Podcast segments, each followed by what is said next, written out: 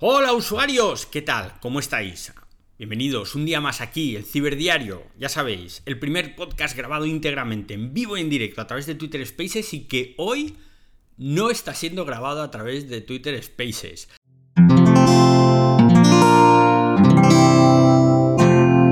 Wanda, la red de podcast independientes en español.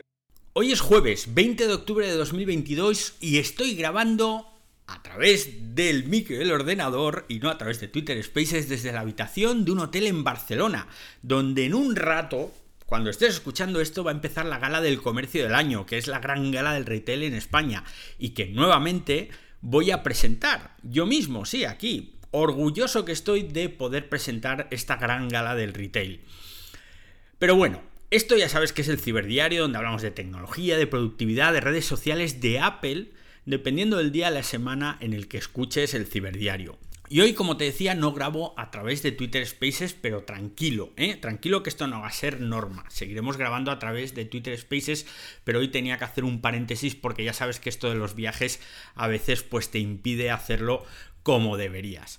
Pero mira, mira tú por dónde que hoy puedo grabar desde un hotel sobre la marcha con una muy buena calidad porque te estoy hablando desde mi nuevo micro para los viajes. Y es que claro, tras el concurso que hicimos hace unas semanas con Audiotécnica con motivo del Día Internacional del Podcast, pues resulta que se me pusieron los dientes largos. Así que me he agenciado un maravilloso micro AT2020 USB-X que es una gozada. Bueno, ya lo estás notando solamente por la calidad de esta grabación. Conexión USB-C y A, una calidad de flipar, una luz LED que me enamora y que te indica aquí cuando está activado, cuando está en silencio porque cambia de color.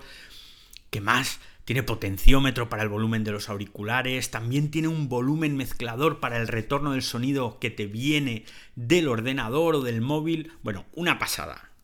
En el móvil funciona a las mil maravillas. Bueno, ¿qué queréis que os diga? Estoy feliz, de verdad. Pero no he venido hoy a hablar de este micro de audio técnica, sino que hoy os quiero hablar de Apple. De Apple y de cómo últimamente me da un susto detrás de otro. Porque es que no gana uno para sustos con Apple. Casi parece que Apple me está vacilando. De verdad os lo digo, ¿eh? Resulta que llevo meses esperando a ver si Apple sacaba un nuevo iPad para jubilar mi viejo iPad y sustituirlo pues por uno nuevo, con el diseño este de los últimos iPad Pro y iPad mini que son una chulada, con puerto USB-C, y mira tú por dónde que antes de ayer Apple presentó los nuevos iPad. Y presentó lo que esperaba. Presentó el nuevo diseño, puerto USB, pero es que te dan una de cal y otra de arena. Quiero empezar hablando del puñetero Apple Pencil. Y es que el nuevo iPad sigue siendo compatible solo con el Apple Pencil de primera generación, que es con conexión Lightning. Entonces, claro, te quedas así como sorprendido porque dices, bueno, ¿y si yo ahora me compro el nuevo iPad y tengo el Apple Pencil de primera generación? ¿Cómo demonios lo voy a cargar? Porque ya sabíais que el Apple Pencil de primera generación tenía ese sistema de carga marciano con ese puerto Lightning macho que tenías que introducir dentro del iPad y que parecía, según cómo lo cogías, oye, que es que parecía una piruleta gigante, ¿no? El, el Apple Pencil ahí pinchado en el iPad. Y dices, bueno, ¿y ahora cómo lo cargo? Ah, pero Apple tiene ideas para todo. Y es que para cargar ese Apple Pencil de primera generación, pues ahora en el nuevo iPad te venden un adaptador que cuesta 10 euros para que puedas cargar tu lápiz mediante el cable Lightning que tienes en casa.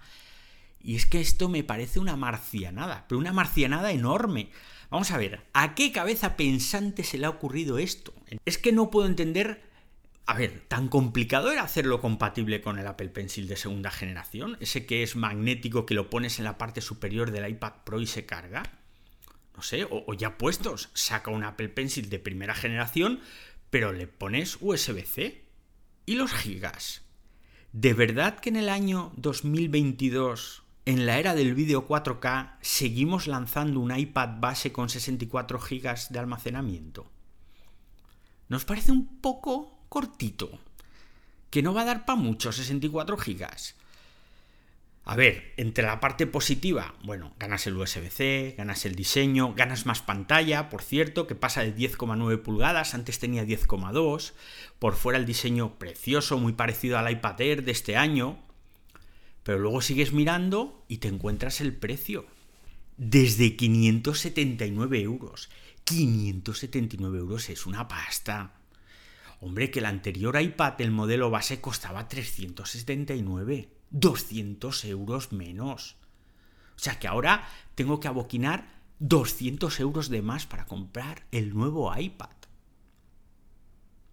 Pero es que no se quedan ahí y el anterior modelo lo mantienen a la venta, pero subiéndole el precio, 50 pavos más. O sea que ahora te cuesta 429 el modelo anterior. ¿Y el procesador? Una 14 Bionic, el del iPhone 12 de hace dos años. Vamos a ver, si hasta el nuevo Apple TV, que también presentaron antes de ayer, le han puesto una 15 Bionic, es que no entiendo absolutamente nada. Por cierto, hablando del Apple TV 4K, que ahora ya todos son así, mejorcito, mejorcito pero sin tirar cohetes, ¿eh? Como os he dicho, procesador más potente, algo innecesario para los videojuegos que hay ahora mismo en el Apple Store, o mejor dicho, en el Apple TV Store. Yo no juego, ¿eh? Yo no juego con el Apple TV y no veo la necesidad de poner un procesador tan potente. Pero bueno, allá ellos.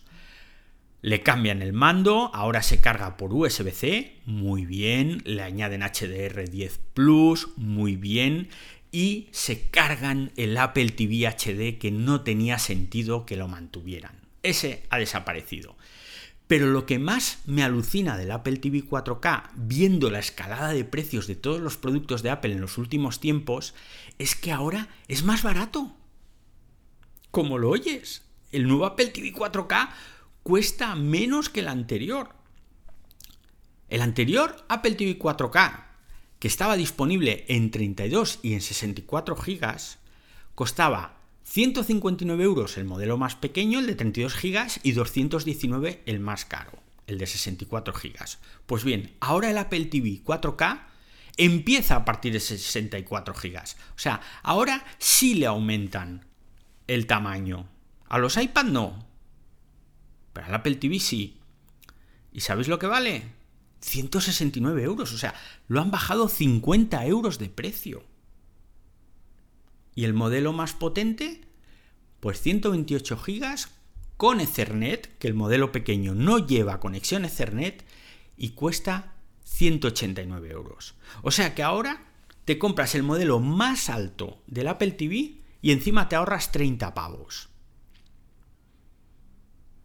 De verdad no entiendo que en una época de subidas incesantes, que si la inflación, que si el precio de los componentes, que si el transporte, que si todo, subas los precios de todos tus productos y decidas que el Apple TV va a ser más barato y con más almacenamiento.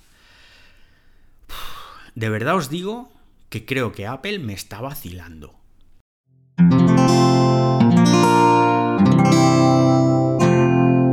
Puedes escuchar más capítulos de este podcast y de todos los que pertenecen a la comunidad Cuonda en cuonda.com. Hola David, te acabo de escuchar. Es la primera vez que lo hago. Nunca lo había hecho. No me enteré de nada absolutamente, pero me encantó. Y, y bueno, espero que todo te vaya muy bien. Besos.